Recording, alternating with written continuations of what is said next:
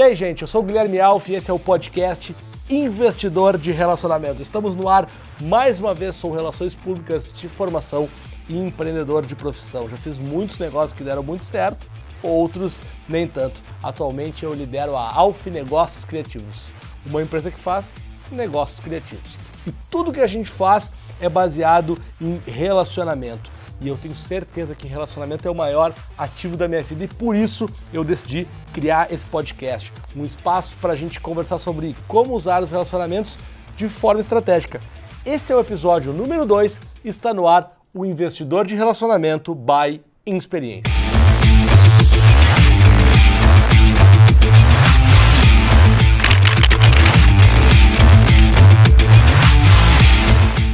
Você deve estar se perguntando por que tem uma câmera ali, sim um microfone aqui, se um podcast é para ouvir, porque o podcast também pode ser para assistir. Você pode ouvir esse podcast nas plataformas digitais ou então pode assistir esse podcast no YouTube, mas me perdoe porque é, não é um programa de entrevista, é um podcast, então às vezes eu não vou olhar para vocês aí, nem o meu convidado que está aqui que já já vai aparecer. Quem não ouviu o episódio número 1, um, por favor, dê um pause aqui, volta, ouve o episódio número 1, um, que é muito importante que você entenda o formato do nosso podcast. E todo o nosso podcast vai começar com uma história.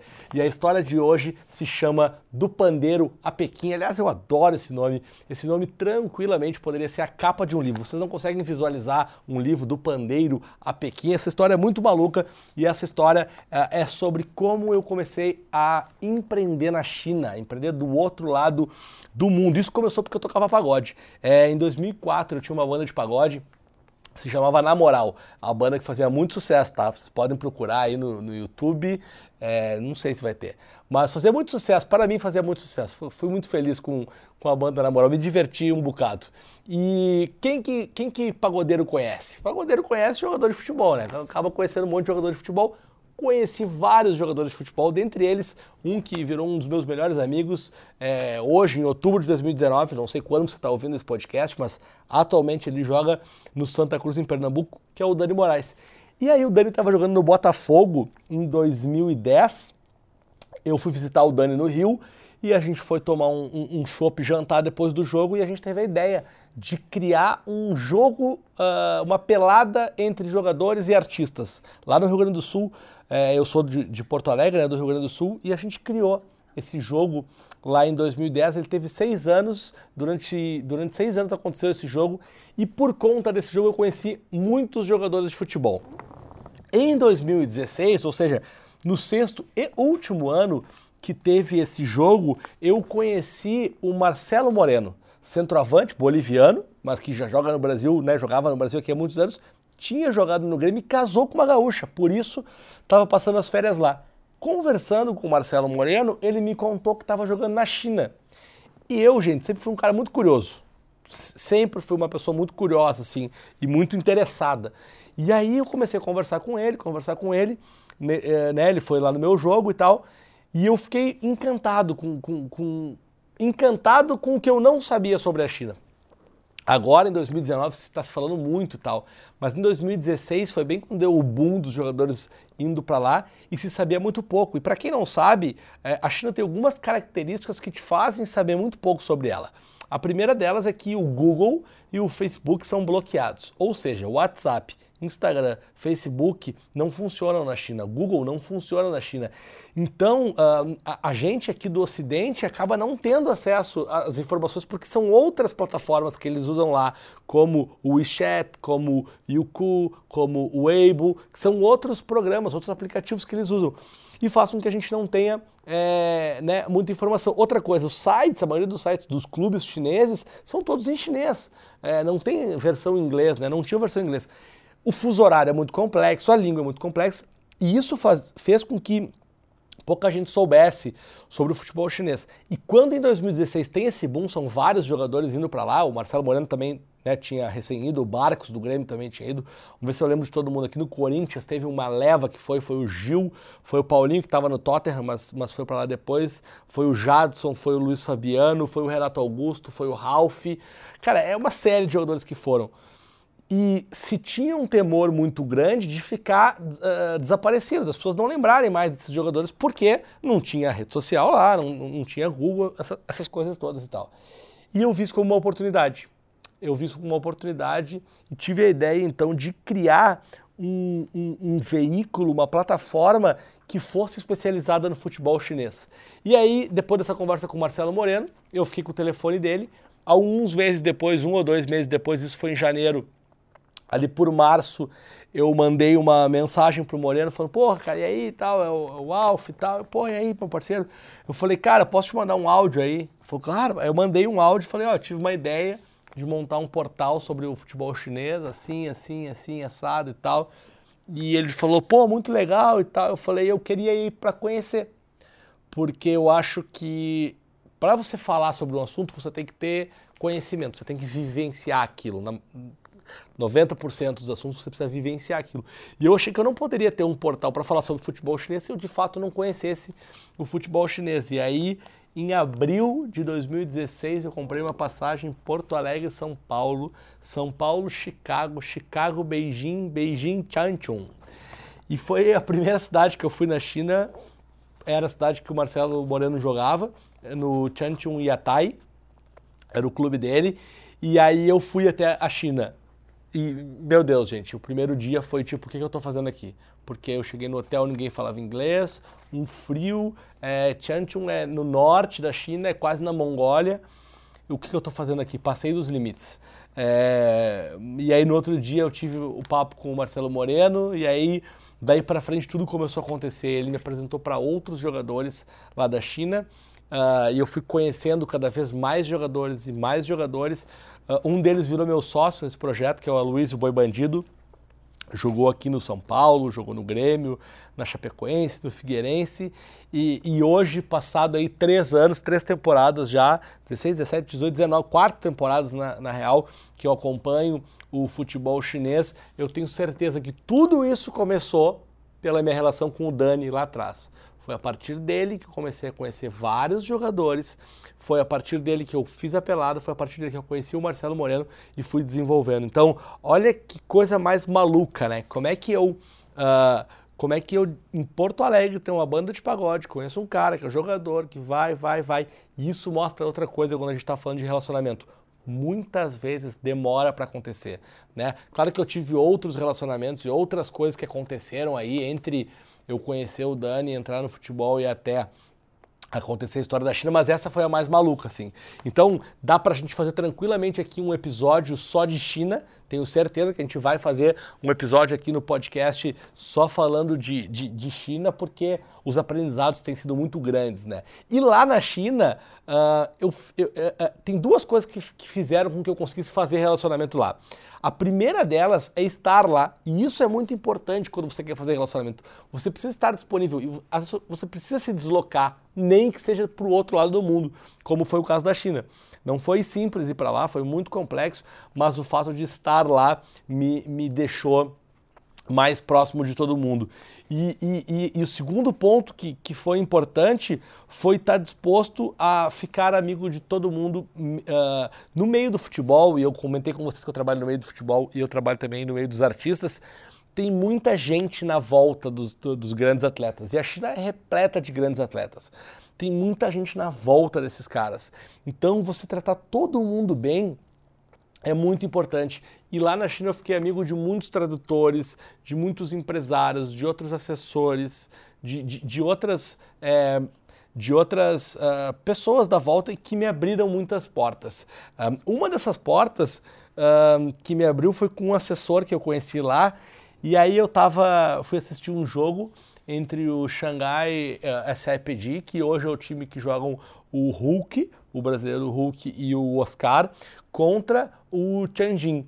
Uh, e no Tianjin, na época, uh, tinha o Pato, o Alexandre Pato, que hoje está aqui no São Paulo, né, hoje, outubro de 2019, e tinha um outro brasileiro que eu não lembrava uh, muito dele aqui, porque ele saiu bem cedo do Brasil, já fazia alguns anos que ele estava fora do Brasil, que era o Júnior Moraes, que eu fui relembrar dele quando ele foi para a China.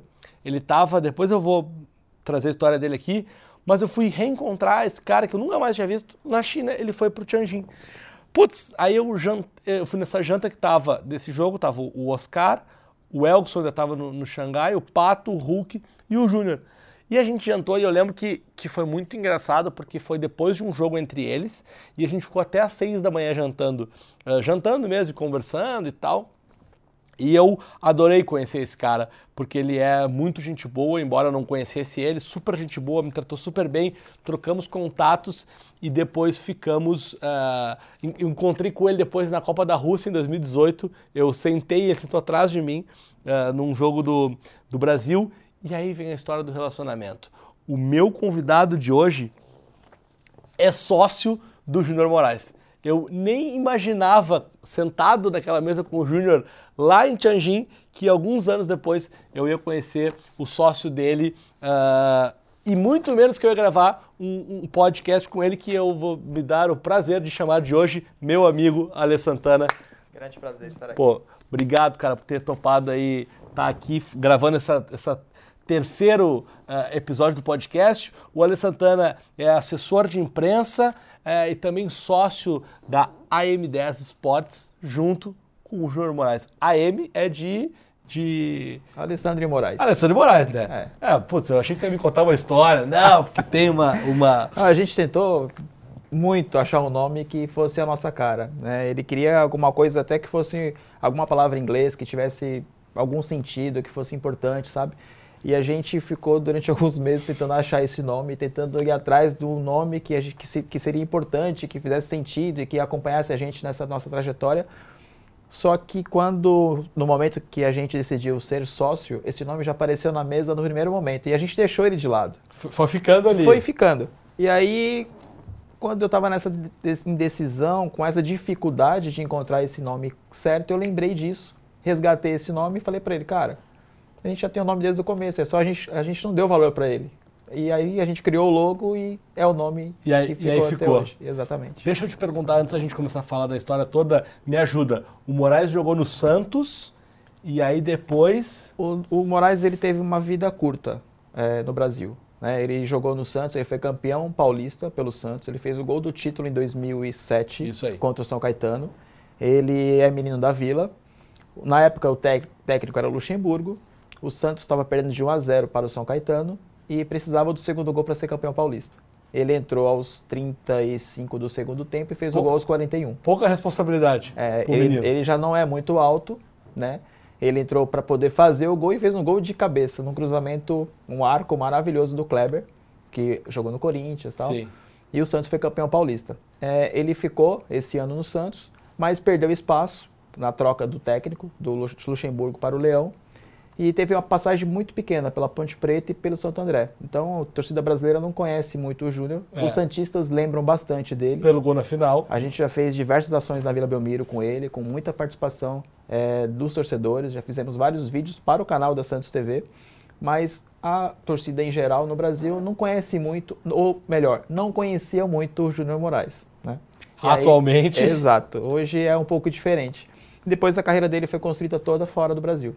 É, e aí o Júnior para para vocês já devem ter visto no, no Globo Esporte, no UOL aí, todos os sites né, que acompanham o futebol internacional, hoje ele é um dos principais goleadores da Europa, né? É, na temporada passada ele foi o brasileiro que mais fez gol na, em todas as ligas europeias. É, para a gente, a gente no Brasil tem muito que o Neymar é o goleador nosso, uhum. que o, o, cara que mais faz gol, mas o Neymar não, não ultrapassou ele. Ele realmente foi o, o cara que mais fez gol na temporada passada. É, e o Júnior tá no Shakhtar Donetsk, na, na Ucrânia, Isso. e jogando pela seleção, né? É, ele naturalizou, ele tinha um sonho que ele perseguiu durante muito tempo, e eu alimentei bastante que esse sonho ele ia conseguir, porque eu entendo que quando você mira algo muito grande, pelo menos no meio você vai conseguir. Então, se você tem um, um sonho, persiste que você alcança o que você quer. E ele queria muito ser jogador da seleção brasileira. Esse era um sonho dele desde muito tempo. Ele perseguiu isso durante muitos anos. E mas a gente sabe como funciona isso, né? Ele estourou para o futebol um pouco tarde. A idade dele já não competia tanto para poder jogar uma Copa do Mundo aqui pela seleção brasileira e ele teve é, uma, um destaque muito grande jogando pelo Dinamo de Kiev. Ele jogou três anos no Dinamo. E tanto antes que, de ir para a China, né? Antes de ir para a China. Aliás, ele foi para a China no período que ele estava no Dinamo. Ele foi suspenso, ele se envolveu numa briga contra o Shakhtar. E... Contra o Shakhtar que ele joga que agora. ele joga hoje, isso. E ele foi suspenso do campeonato. Ele ficou três meses sem jogar no campeonato. Eram várias rodadas, se eu não me engano, são oito jogos que ele ficou, que ele não poderia jogar. E nesse meio tempo, o Tianjin Quanjian acertou o empréstimo com o Dinamo e levou ele para a China, onde nos traz nessa conversa hoje. Olha que coisa mais maluca de relacionamento, né? O cara foi suspenso porque brigou, foi pra China, conhecia o cara, agora a gente tá. Não, na Ucrânia aqui... saíram vários memes com ele, com o cinturão de UFC no ombro, porque ele se envolveu em brigas mesmo, teve porrada, sabe? Ele é um cara super tranquilo, eu não consigo nem eu ver a cena. Eu não consigo imaginar ele brigando. pois é, eu vi as fotos, eu, nossa, brincava muito com ele, falava, cara, como assim? Quem é esses Moraes aí que eu não conheço? Mas é, foi mais aquela, aquele tumulto, aquele empurrão, aquela coisa toda, mas que lá é muito mais severo que o futebol aqui do, praticado no Brasil, contra a punição. E ele pegou uma punição muito séria, muito, muito severa, e acabou acontecendo tudo isso. Tá falando aí um beijo pro, pro, pro Moraes. Espero que ele esteja ouvindo nosso podcast. Esse episódio, pelo menos, ele vai. Ele tá treinando pela seleção, acabou de fazer o treino, o segundo dia de treinamento, joga sexta-feira pela seleção é, ucraniana, que inclusive estão muito bem na classificação para a Eurocopa, à frente de Portugal. Que então, legal. Tá bem legal. Aliás, como é que, como é que tu começou o teu relacionamento com o Júnior? Então, eu, uh, a minha essência da minha carreira profissional é em vendas. Eu trabalhei durante muito tempo é, como vendedor, depois como gerente comercial. E a minha época de gerente comercial foi na Nike, né? Onde eu fiz vários relacionamentos. E uma das pessoas que eu conheci, que acabaram ficando como meu amigo, foi o Júnior Moraes. Ele estava jogando é, no, CS, no CSK Sofia, da Bulgária, e ele veio passear em um, dos shoppings que eu estava gerenciando no momento. E ele entrou com a namorada, eu não tinha visto ele entrando. É, ela estava, na época era namorada, hoje é esposa, a Priscila, e ela estava sozinha num espaço feminino, onde a gente queria é, impor com que os nossos clientes é, tivessem acesso àquele espaço. E a gente tinha feito vários treinamentos com a equipe e para que tivesse, que abrisse as portas, tapete vermelho, que desse instruções, que fosse né, é, faz, é, acolher melhor a, a, mulher naquele espaço que era para ela. E nesse momento aconteceu alguma coisa que não tinha ninguém. Eu me vi na obrigação de fazer o papel de que alguém não fez. O importante era que a loja Você entregasse. Você nem sabia que era ela? Não sabia. Eu só sei que ela estava sozinha com uma peça na mão e precisava de alguma ajuda, algum suporte de alguém. Eu fui até ela e comecei a conversar com ela. Mas o futebol foi uma, é uma coisa que sempre esteve muito empregado em mim. Eu não, não fui jogador profissional, mas sempre joguei muito futebol. Sempre gostei muito de futebol. Ó, do, do, futebol, do Ale eu não posso falar, mas do futebol é craque, tá? Do futebol essa dupla quem ganha dessa dupla? É... tem, tem nego com raiva da é, gente. Não. E, é verdade. E, e aí tem, tinha um corintiano vendedor na loja que era muito competitivo comigo e ele fez uma pegadinha. Ele tentou fazer uma pegadinha. Ele descobriu quem era o Moraes, porque o Moraes ficou solto na loja e foi para a área de chuteiras. Como esse rapaz também é muito fanático, ele foi no Moraes e começaram a conversar e percebeu que era o cara que jogou no Santos, mas que jogou pouco tempo. E ele que tentou fazer um desafio contra mim. Ele falou: duvido então o Ale descobrir quem é você, já que ele fala que ele é super santista. Ele pegou, eles pegaram um boné qualquer na loja, colocaram na cabeça do Moraes, trouxeram esse boné bem aproximado uhum. ao, ao, na linha dos olhos, e o Moraes chegou junto com o vendedor ao, ao encontro onde eu estava com a Priscila. E aí o vendedor me perguntou: Você é tão santista? Descobre então quem é essa figura. Eu olhei, acho que durante três segundos, e falei que era o Moraes. O Moraes tirou o boné e falou: Como assim? Eu não acredito. Quem te contou? Achou que a, a namorada tinha, tinha me contado que era ele. Mas, como Santista, eu estive no Morumbi. Eu gritei campeão nesse, nesse momento. Eu, eu sou uma pessoa que sofri muito na minha adolescência com o Santos. O Santos passou muito tempo sem ganhar títulos. E depois de velho, depois da geração. Eu tudo. Depois da geração de 2002, veio essa geração do Moraes, que tinha vários jogadores bons nessa época.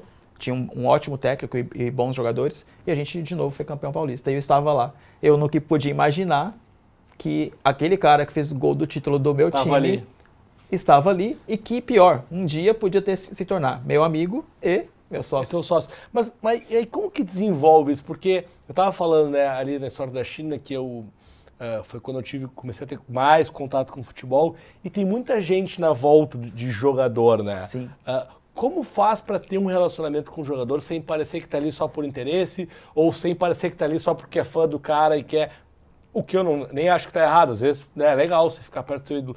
Mas como, como que é pra ti isso, assim, com ele que era um cara que tu era Olha, no, no admirava? caso, no caso do, do, da minha, do nosso início da amizade que a gente teve, foi muito natural. É, eu vou voltar um pouquinho antes dessa sua pergunta, porque nessa época eu era a pessoa de vendas. E tem muitas pessoas hoje que vendem, vendem a qualquer custo. Sim. Né? Então ela não se importa muito com o que ela está vendendo. O importante é vender. E acho que entra um pouco no mundo que você está querendo colocar aqui.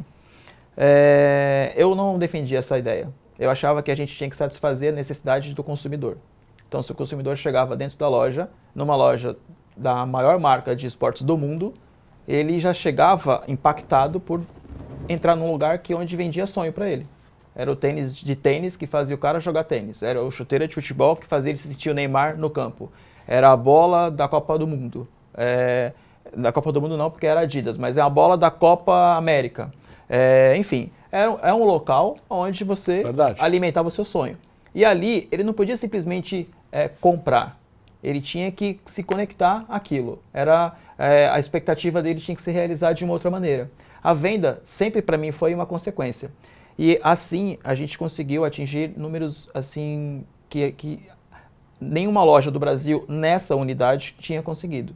Justamente por a gente é, tentar não empurrar produto, mas realmente satisfazer a necessidade do consumidor. E nesse dia com o Moraes não, não foi diferente. Apesar de eu descobrir que ele era um atleta, e nessa época eu nem tinha muito contato com atleta, é, é, eu, ele teve um problema. Ele trouxe 20 camisas do time dele, da Bulgária. Eu não sabia disso, óbvio. Mas é, a gente começou a conversar e a gente foi tendo uma sinergia muito forte nesse, nesse momento. Eu praticamente fiquei ali, eu não saí mais do espaço, a gente começou a conversar. E a Priscila, foi, coitada? A Priscila, a, a, gente, eu consegui colocar uma vendedora para ela não participar desse momento masculino, porque ficou muito masculino, a gente começou a falar de futebol, que não sei o quê. Colocamos uma moça para atendê-la. Ela ficou à vontade, nós também, porque o Moraes também ficou mais tranquilo. E ele resolveu pegar uma camisa no carro para me dar de presente. Nessa, nesse momento, ele trouxe a camiseta, Fiquei super honrado, super envaidecido, porque isso não tinha acontecido ainda comigo, de uma pessoa me presentear com uma camisa do time que ele jogava. E ali estava acontecendo porque ele estava gostando do que estava acontecendo. Sim. Então, para mim, isso estava sendo muito importante, sabe? Sim, é, era real, ele não era real. Pra... É, ou, ou, seja, eu não tive estratégia. Onde eu quero chegar, não teve estratégia. Eu não pensei nisso para poder alcançar alguma outra coisa. É, e quando ele trouxe a camiseta, eu olhei, achei bonita e tal. E ele falou, cara, eu tô com 19 camisas lá em cima que eu não sei o que fazer. Só essa está sem nome e número. Eu não tenho como te dar com nome e número porque as que eu gostaria de te dar, elas estragaram. Falei, mas como assim? Ah, entreguei a camiseta para um amigo meu, que o cara falou que ia colocar o nome e número. E ele, eu acho que ele pintou a camiseta. E como assim pintou? Pintou? É, eu achei estranho. E eu já, eu nessa loja era a única loja do Brasil da Nike que fazia customização de futebol, justamente porque eu era do mundo do futebol Sim. e tinha essa carência. Não, não era fácil isso aqui. Só tinha os clubes Sim, de futebol hoje, profissional. Hoje em dia, todos os lugares mais. Sim. Isso aí foi que ano? Foi em 2012. É, não. 2011 e 2012. É... E aí eu conhecia uma empresa que era a melhor de São Paulo, que, sabe, que fazia isso para mim. Eu falei, deixa eu dar uma olhada na camiseta para ver como que eu posso te ajudar. Então, a primeira dica que eu dou, abre, estende a sua mão. Muito bom. É... Ele trouxe a camiseta, eu olhei, é daquelas camisas tipo a camisa dos times africanos, que são bem justas, uhum. que você é, abre a camiseta ela estica toda. Quando eu fiz isso, craquelou todo o nome, número, tudo desfigurou. Realmente parecia uma pintura mesmo, parecia que alguém tinha passado um rolo com o nome dele. Horrível. E ele deixou as 19 camisas comigo. Nessa época, o WhatsApp ele era novo aqui ainda. Sim. Ou seja, eu achei muita confiança Primeiro, o cara me deu uma camisa de presente. Segundo, ele trouxe as 19 camisas da Europa e deixou todas com um cara que ele nunca viu na vida. Que tinha conhecido ali há uma hora. E falou: fica e resolve para mim. E eu falei: bom, vamos tentar resolver. Resumo da história: foram seis horas de conversa. Ele chegou às 5 da tarde, saiu da loja com a loja fechada às 11 da noite. E só com o meu número de telefone. É, na próxima semana eu liguei para ele para dar uh, o feedback do que aconteceu com as camisetas não iria ter como resolver, teria que colocar uma, teria que tampar aquilo e sobrepor, então ia ficar pesado, ia ficar estranho. Mas quando eu liguei para explicar para ele isso, ele não quis a explicação. Eu falei, cara, eu queria falar da camiseta para você e tal. Ele falou, não, mas depois a gente vê isso. Eu falei, caramba, não tô entendendo. Eu falei, como assim? Ele falou, não, vamos falar de outra coisa? Eu falei, do quê?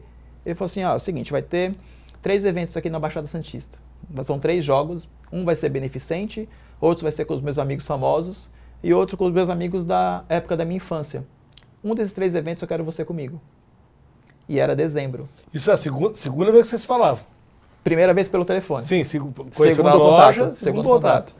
Aí, e era dezembro. Como você sabe, dezembro é o melhor momento pro varejo. Sim. E eu era o líder da minha equipe. Eu tinha 35 pessoas para liderar e para entregar uma meta. Então não é simples assim. Eu saí de uma loja no dia 19 de dezembro. Mas aquilo estava sendo tão surreal que eu resolvi apostar. Então eu também tive o meu lado de confiar no que eu estava é, recebendo dele. É, ele tá, era, era uma espécie de uma troca o que estava acontecendo. Eu era muito cru ainda de marketing, então eu não, não, nenhum, nenhum momento foi estratégia isso, mas foi, foi fidelização. Natural. Eu usava muito isso para fidelizar os clientes. Sim. Porque para você encontrar material esportivo, você encontra em qualquer lugar. Você compra até pela internet, mas para você encontrar confiança, para você encontrar bom é, atendimento, é, bom atendimento, entender que aquele cara está te entregando o que você está querendo sem querer te enganar, não é qualquer lugar. E isso eu vendia. É, eu falei, tá bom. Eu vou escolher. Era sábado, domingo e segunda. Aí eu escolhi o da segunda-feira e fui até a Baixada Santista. Trabalhei de manhã o dia inteiro, das 10 às 5 da tarde. Cheguei lá às 6 e 15 eu estava lá. Teve um futebol. Esse pagode, inclusive, tinha um rapaz, um moreninho, de bermuda rasgada, havaiana, é, sem camisa, e ele que estava no microfone do pagode. E eu não conhecia esse cara. Passaram alguns meses, esse cara ficou famoso. E eu fui lembrar do dia que eu estava nesse futebol. Era o Mumuzinho. Que beleza! Então, olha que engraçado foi isso. Nesse dia, estavam os amigos é, da infância dele, da época que ele, das categorias de base, os amigos da, do bairro e tal. E ele veio me falar que eu tinha ganhado ele ali. Porque qualquer outro cara que ele tivesse convidado tinha escolhido o jogo com o Robinho, com... Sim. E eu escolhi justamente não foi nem por isso, mas o que eu escolhi foi o que eu poderia estar. Mas Sim. o que chamou a atenção dele foi o que não tinha muito muito luxo, Sim, não, não era muito brilho. Do, não era, não câmeras. era. Exato. E a gente começou a criar um relacionamento, a gente começou a criar uma amizade. É, ele não jogava no Brasil, ele só vinha para cá em dezembro e em junho. Então, os nossos únicos momentos de encontro pessoal eram nesses momentos. E a gente se falava bastante por telefone, nessa quando ele estava jogando. E a nossa amizade foi rendendo até hoje. Eu tenho, assim, seguramente posso te falar que ele é um dos meus melhores amigos hoje. Mesmo sendo meu sócio, é um dos meus melhores amigos. Então, a, a nossa história, nosso início foi assim, né, de amizade.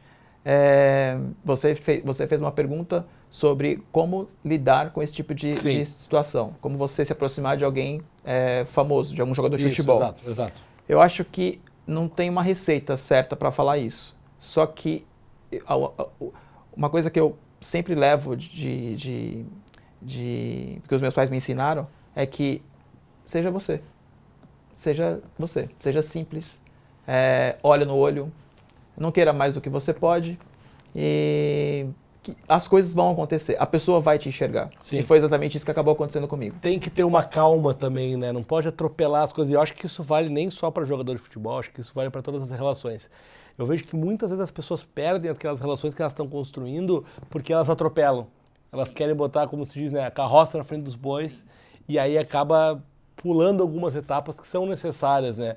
Tenho certeza que se vou dar um exemplo lá, se você tivesse você pedido para ir no jogo dele, talvez ele Exato. Não, não, não, não era o momento de fazer isso. Não teria sido a mesma coisa, né? Exato. Eu acho que a fonte, a, a força que nos une é a relação.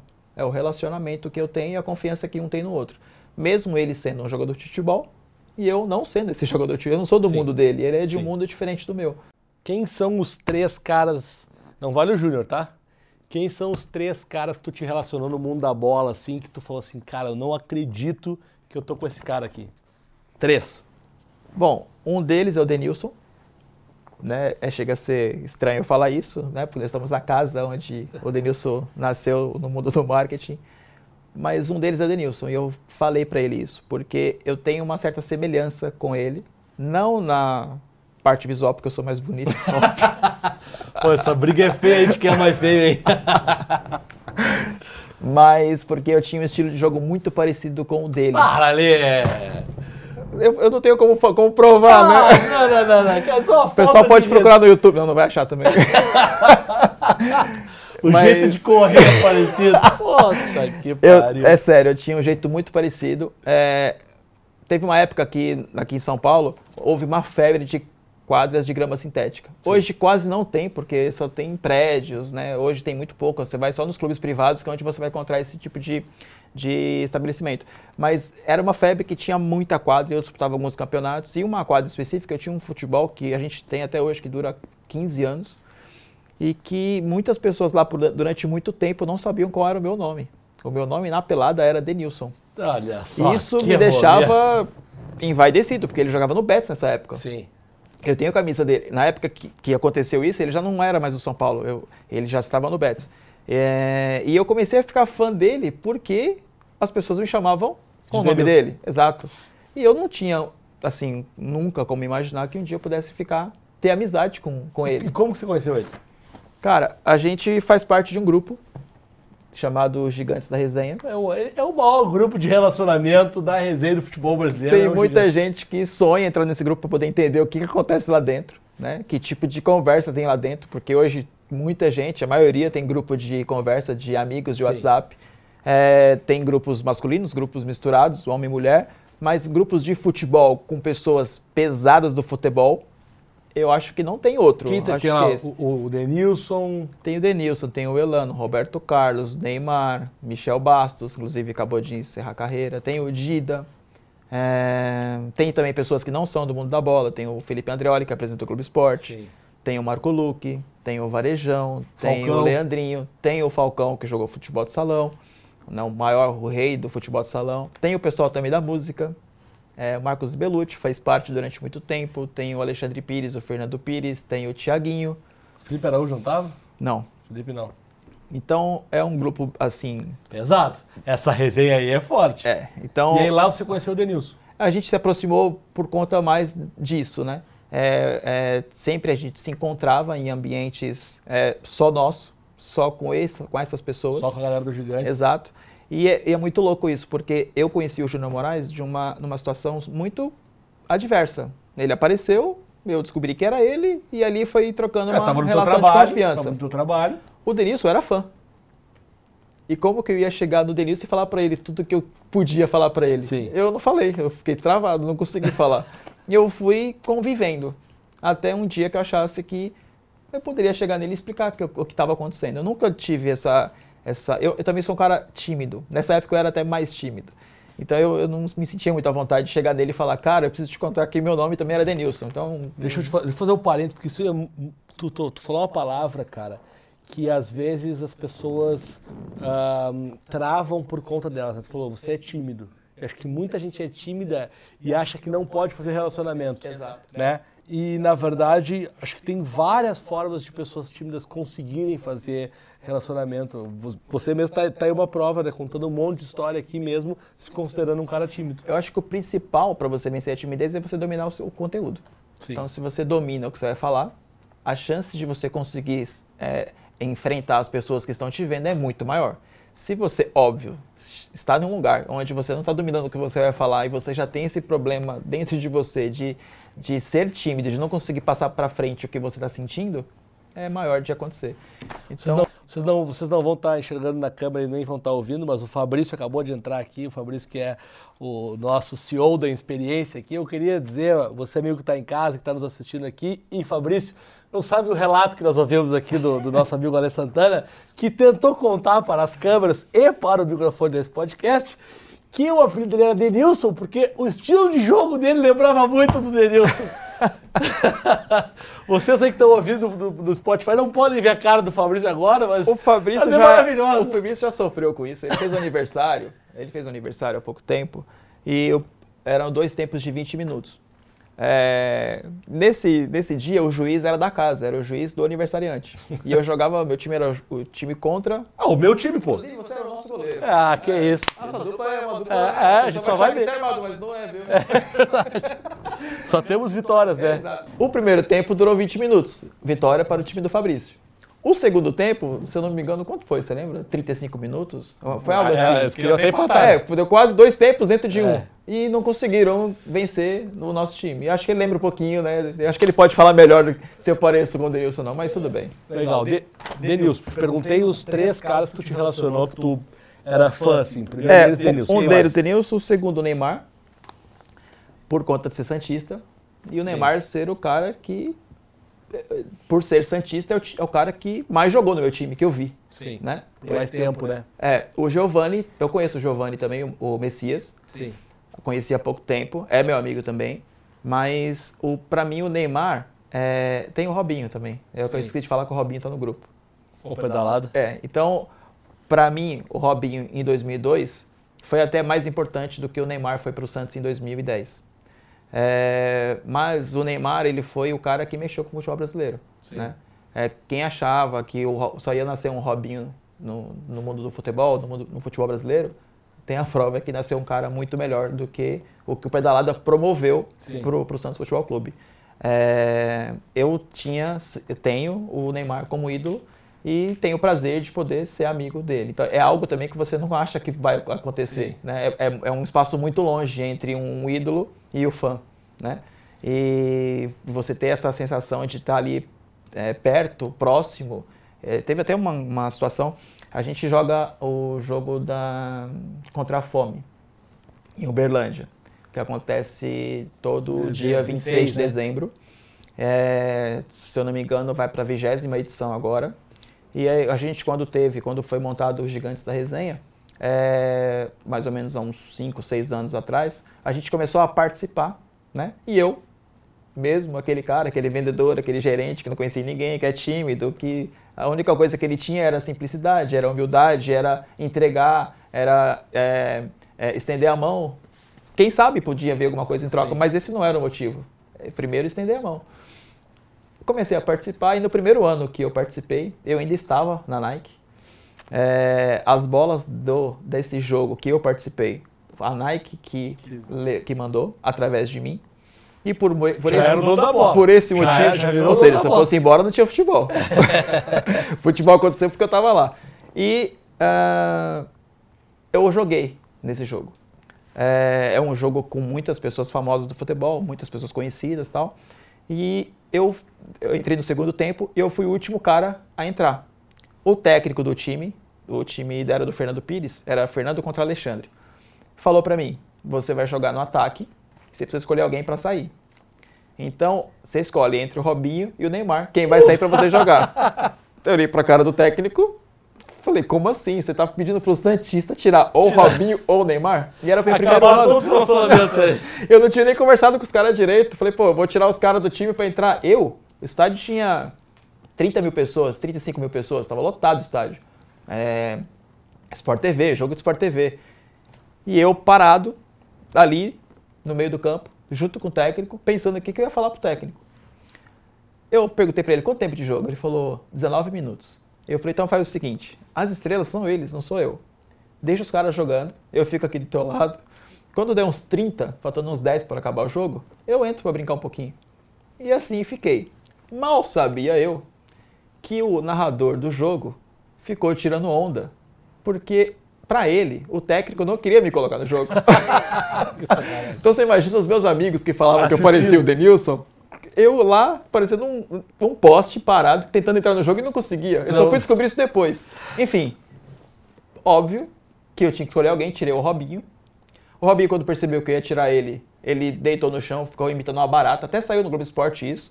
A- o carrinho entrou, pegou ele, ele ficou dando volta no, no campo com o Neymar junto. Ele deu umas três voltas no campo e eu continuei parado do lado de fora, eu não entrava. Só no aquecimento Acho que quando eu entrei tinha cinco minutos para acabar o jogo. Mas eu pude, eu posso falar que um dia eu joguei um jogo, uma partida do lado do Neymar, que foi para mim assim muito especial. Sabe de- do que tu, tu disse uma frase aqui agora que, que me chamou muita atenção. Tu falou, ó, é, pô, as estrelas são eles Então eu vou ficar aqui. Acho que isso para o relacionamento, não só no mundo do futebol, mas como em todos, você saber o seu lugar também Sim. é muito importante, né? E, e, quando eu falo de você saber o seu lugar, não é nem que as pessoas estão no lugar acima ou abaixo. Não, não, é, é entender as, as posições, isso é importante para se relacionar, né? Com certeza. É, eu acho que a, as pessoas não têm muito senso disso. É. E, e, acho que é exatamente aí onde é o erro da, do primeiros contatos como na relação. É, e às vezes eu acho que as pessoas não têm noção disso, Ale. Não é nem por mal. Sim. Às vezes eu acho que as pessoas ficam tão, né? Pô, eu mesmo, e tu também, se você pensar, você também deve ter tido assim, pô, eu já cometi algumas coisas que hoje eu já não faço mais, né? Exato. Você vai aprendendo a conviver, vai aprendendo com o relacionamento Exato. e aí você vai é, evitando. E o terceiro, quem foi o terceiro? O Robinho. Ah, isso, Robin. Robin. Então, tá... É, que, que assim, aí eu vou te falar algo que para o que acontece para um Santista. Para nós Santista, o Robinho foi muito mais importante do que o Neymar. Porque o Sim. Robinho tirou o Santos da fila de 18 anos que o Santos Sim. não ganhava nada. Sim. Então eu acho que se não existisse a época da geração do Robinho, ah, talvez não existisse a do Neymar. A do Neymar. Porque o Santos não teria essa tranquilidade de poder olhar para a base, olhar para trás e conseguir lançar um jogador com mais tranquilidade. Ainda estaria no peso de tentar ganhar um título importante. Então, pode ser que isso não tivesse acontecido. Então, para nós, o Robinho. É, engraçado é que eu fico mais é, sem graça com o Robinho perto de mim do que com e o Neymar. Com o Neymar. É, justamente, eu acho que é por causa disso. Ele representa mais para mim, sabe? Sabe que um dos, um dos caras que eu. Tra... Eu também sou que nem você, assim, eu fico muito feliz quando eu tô perto desses caras por ser um torcedor também, um apaixonado por futebol. Mas teve um cara que eu travei de não falar, que foi o Ronaldo Fenômeno. Eu travei, me apresentaram, ó, oh, esse aqui é o Alf e tal. Eu falei, prazer. E não falei mais nada, não foi mais nenhuma palavra. Eu não consegui falar com ele, assim. Isso é muito louco. Uh, esse é o podcast O Investidor de Relacionamento by Experiência. A gente está no terceiro episódio. Estamos batendo um papo aqui com o Alê Santana, é, assessor de imprensa e sócio da AM10 Esportes. A gente está falando de China, a gente está falando de ídolos do futebol, a gente está falando de relacionamento, a gente está falando de muita coisa. Eu queria que a gente batesse um papo agora, a gente falou muito sobre o jogador, mas eu queria que, que a gente batesse um papo ali, que tu me contasse um pouquinho como é se relacionar com a imprensa. Porque você faz uma mediação de relação entre os atletas e a imprensa que não é fácil, né? Muitas vezes eles não são oficialmente, mas muitas vezes são até vistos como inimigos, né? A imprensa sempre é uma relação, uh, acho que não é sempre uma relação conflituosa, mas é sempre uma relação tensa. Você nunca sabe o que, que vai acontecer. Como é ficar no meio disso? Como é cuidar desses relacionamentos sendo um profissional? Então, acho que você falou tudo já. É estar próximo deles. Se você já tem eles como seu inimigo e ainda você trata eles com rebeldia, eu acho que só piora a situação. Só um parênteses, tá, gente? Pelo amor de Deus, não estou falando que jornalista é inimigo, tá? É, então, acho que é importante, assim, eu, quis, eu, só quis contextualizar aqui que muitas vezes as relações, até por conta. É, quando tá ganhando, tá tudo bem. É, exato. O problema é, o problema é quando tá perdendo. É que ele né? tem o poder na mão de bagunçar um pouco é, o clima de um atleta é. dentro de um clube ou para a torcida, né? É, não que também ele está falando uma inverdade, mas é. é. acho que depende um pouco de como você coloca e como você lida com a informação. É, eu é, não sou, como eu te falei, eu trabalhei na Nike durante muito tempo, né? Minha carreira toda foi, foi comercial, foi vendas. E quando a gente pensou em criar a empresa, criar a agência, a nossa primeira é, ideia foi ter pessoas boas nessa, nesse quesito porque para mim acho que era o principal, era ter força nos bastidores, para quando a gente precisasse de um apoio de alguém, de, de alguém da imprensa, de alguém que tivesse é, é, que fosse falar de algum atleta nosso, ou que fosse colocar alguma notícia, que fosse fazer alguma coisa assim, a gente tivesse força para poder pelo menos dialogar com, com esse pessoal. Então a gente contratou uma pessoa no Rio de Janeiro chamado Rafael Raposo ele trabalha conosco desde quando a gente abriu a, a agência. E a gente também tem outro assessor de imprensa aqui é, em São Paulo, mais precisamente em Santos, que é o Valmir Lopes, que também nos ajuda muito nessa questão. Mesmo tendo os dois, eu ainda fico no meio da situação, intercalando e intervendo entre o atleta, que acaba tendo muita confiança, você sabe muito bem como Sim. funciona isso, acaba tendo muita confiança no que a gente tem de relação pessoal e eu, fa eu, fa eu fico nesse meio termo com os assessores de imprensa, com o contato com os jornalistas. Isso nos rendeu algumas histórias assim interessantes, como uma, uma vez a gente é, teve uma matéria que a gente descobriu que ela ia sair e a gente conseguiu descobrir antes da matéria ir ao ar. E não é que a gente modificou a matéria. E eu nem sou disso, acho errado quem faz isso. É, não, a, gente não, a gente não tem uma agência para criar notícia falsa. Sim. O que a gente fez? A gente conseguiu passar para esse jornalista que ia colocar essa matéria os pontos fortes que ele não tinha colocado do atleta em si. E isso diminuiu o impacto, o impacto. para a torcida. Era um momento delicado do clube, era um momento delicado também do atleta, onde, bom, você sabe mais do que eu como funciona o mundo do futebol, Sim. quando o cara está apanhando, só aparece mais gente para bater. É. E a gente conseguiu diminuir o impacto. Houve impacto? Houve. Mas se talvez o atleta não estivesse contando com o nosso trabalho, talvez o impacto tivesse sido muito maior. E vocês conseguiram isso através do relacionamento que tinha Do relacionamento com a assessoria de imprensa que é, acabou acontecendo durante esse tempo, esse envolvimento, essa amizade com essas pessoas que a gente às vezes entende como nossos inimigos, mas Sim. que não são nossos inimigos. É, eu acho que a grande verdade é essa, né? É, tu tem que, acho que em qualquer negócio, mas especialmente hoje a gente está falando de futebol, é muito importante que você tenha uma relação com o clube, com o atleta, com a imprensa, com o torcedor, essa relação toda na, na hora da derrota, e a derrota vai acontecer. Né? Nenhum clube no mundo só ganha, ele também perde quando você tem boas relações, os impactos são muito menores, né? Sim, sim. E a gente aposta muito nisso, a gente acredita muito nisso. E, de novo, estamos falando de relação interpessoal, de relação de confiança, mesmo sendo lados opostos do trabalho. Né? A gente defende o lado do atleta e o jornalista ele está defendendo também o lado dele, né? É o lado que ele também precisa vender o peixe dele. E às vezes esse vender o peixe dele atacando quem a gente tá, cuida da imagem. Então, a gente fica nesse meio caminho, nesse meio termo, tentando fazer com que seja é, menos complicado, que seja menos impactante essa relação. O futebol, ele está, acho que aqui no Brasil, evoluindo bastante. Ele tem muito a evoluir ainda, mas ele vem se tornando cada vez mais um negócio. E eu tenho uma opinião, não sei se tu concorda comigo, mas eu queria te ouvir um pouquinho, que às vezes, em alguns segmentos, e no caso de hoje que a gente está falando do futebol, os relacionamentos eles podem ser prejudiciais. Porque começa assim, ah, mas eu, no caso da imprensa, só vou dar entrevista para o meu amigo, só vou falar com não sei quem, ou só vou botar o fulano para jogar, ou aqui no clube só boto fulano, ou dar a regalia e tal. Uh, nesse ponto, você acha que a profissionalização cada vez maior do futebol brasileiro, visto como um negócio, um entretenimento e tal, ele é saudável ou você prefere mais aquele futebol raiz ali?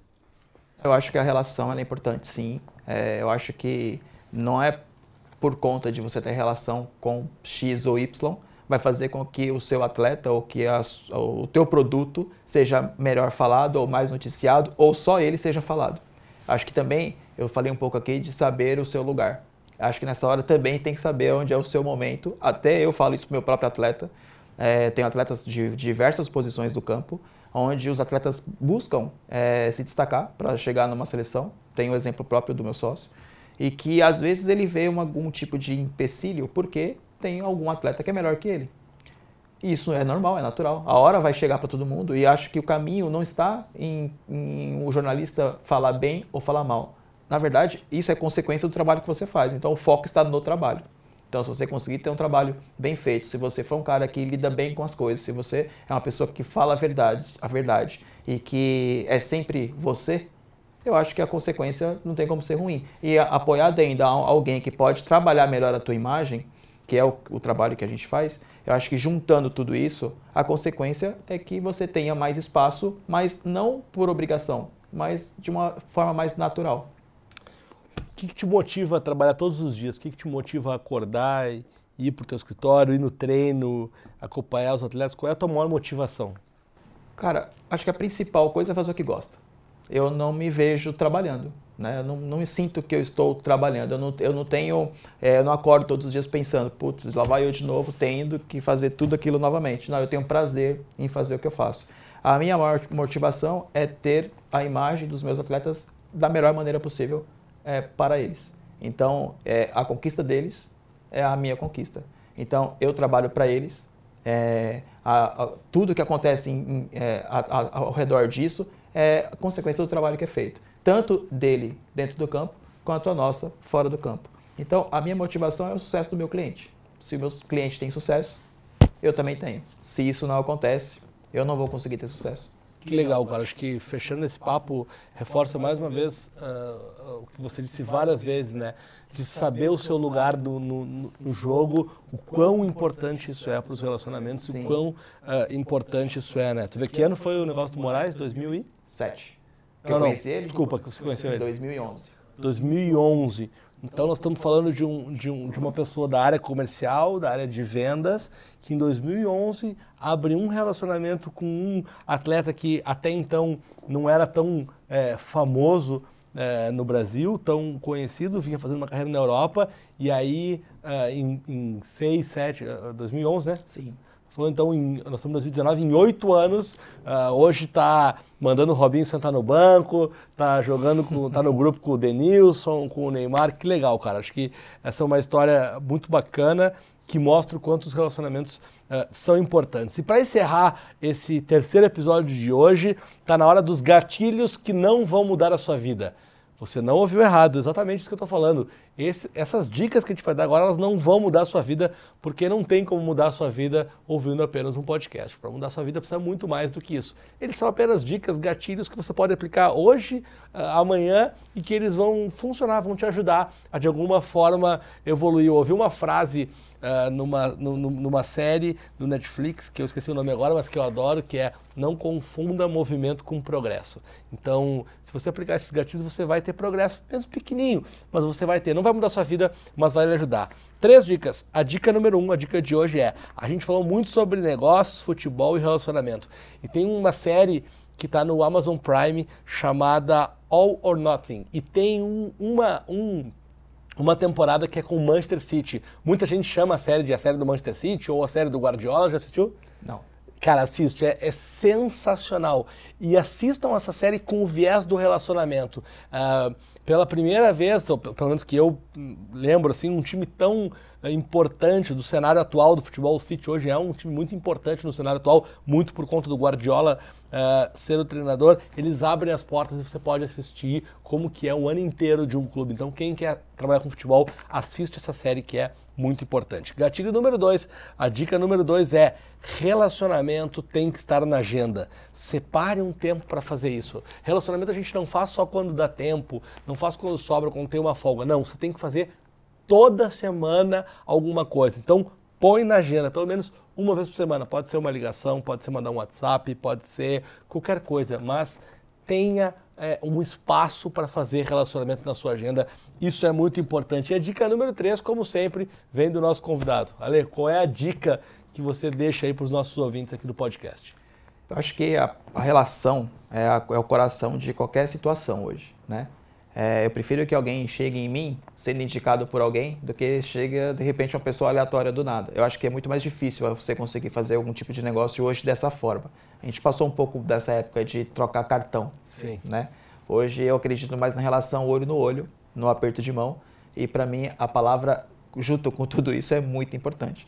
Então, é, para qualquer tipo de negociação, para qualquer tipo de trabalho que vai ser feito, tanto com a sua equipe quanto com uma outra empresa, eu acho que a relação que vai ter nesse negócio, ela é primordial. Então, eu acredito muito nisso. É, as coisas têm acontecido muito comigo dessa maneira, com as relações. As portas se abriram muito por é, ter amigos que de repente conheciam amigos que faziam alguma coisa. A mesma coisa comigo, de aproximar um amigo com uma situação que ele poderia se beneficiar sem pedir nada em troca e que seria completamente consequência se acontecesse, mas se não, também não teria problema, porque a, a vontade, o espírito do negócio era fazer com que o, a, esse amigo tivesse uma oportunidade melhor. Então, é, para mim hoje, a relação e o networking é, dentro do mundo do, do marketing, nosso mundo, é para mim a parte mais importante que para iniciar um processo. Claro que você precisa fazer a entrega, você tem que ter o conteúdo, mas se você não tiver isso, você não consegue abrir a porta. Ale, obrigado, velho. Muito Valeu. legal, muito legal mesmo Show te receber aqui. Fiquei Parabéns. feliz. Daria pra gente ficar aqui mais. Com certeza, tem Dá- muita história pra A gente contar. pode fazer mais programas. Já fica o convite aqui pro Júnior quando ele estiver no Brasil. Claro. Vamos combinar de fazer um episódio com vocês dois, falar mais sobre, sobre essas relações. É, Ucrânia, China, Santos, resenha, futebol. Será um prazer. É, vai ser muito bacana. Então, esse é o podcast O Investidor de Relacionamento. Na semana que vem a gente está de volta. Você pode ouvir esse podcast em todas as plataformas digitais do canal da Experiência. Pode assistir esse podcast aqui no YouTube também. É, não é um, um programa de vídeo, é um programa de áudio, mas que bom que você pode ter a oportunidade de ver Denilson Show versão Ale. Denilson Show Fake. Denilson Show fake. Estamos vivendo a era do fake news. Era isso, gente. Semana que vem a gente está de volta com mais um investidor de relacionamento. Um Valeu, abraço. pessoal.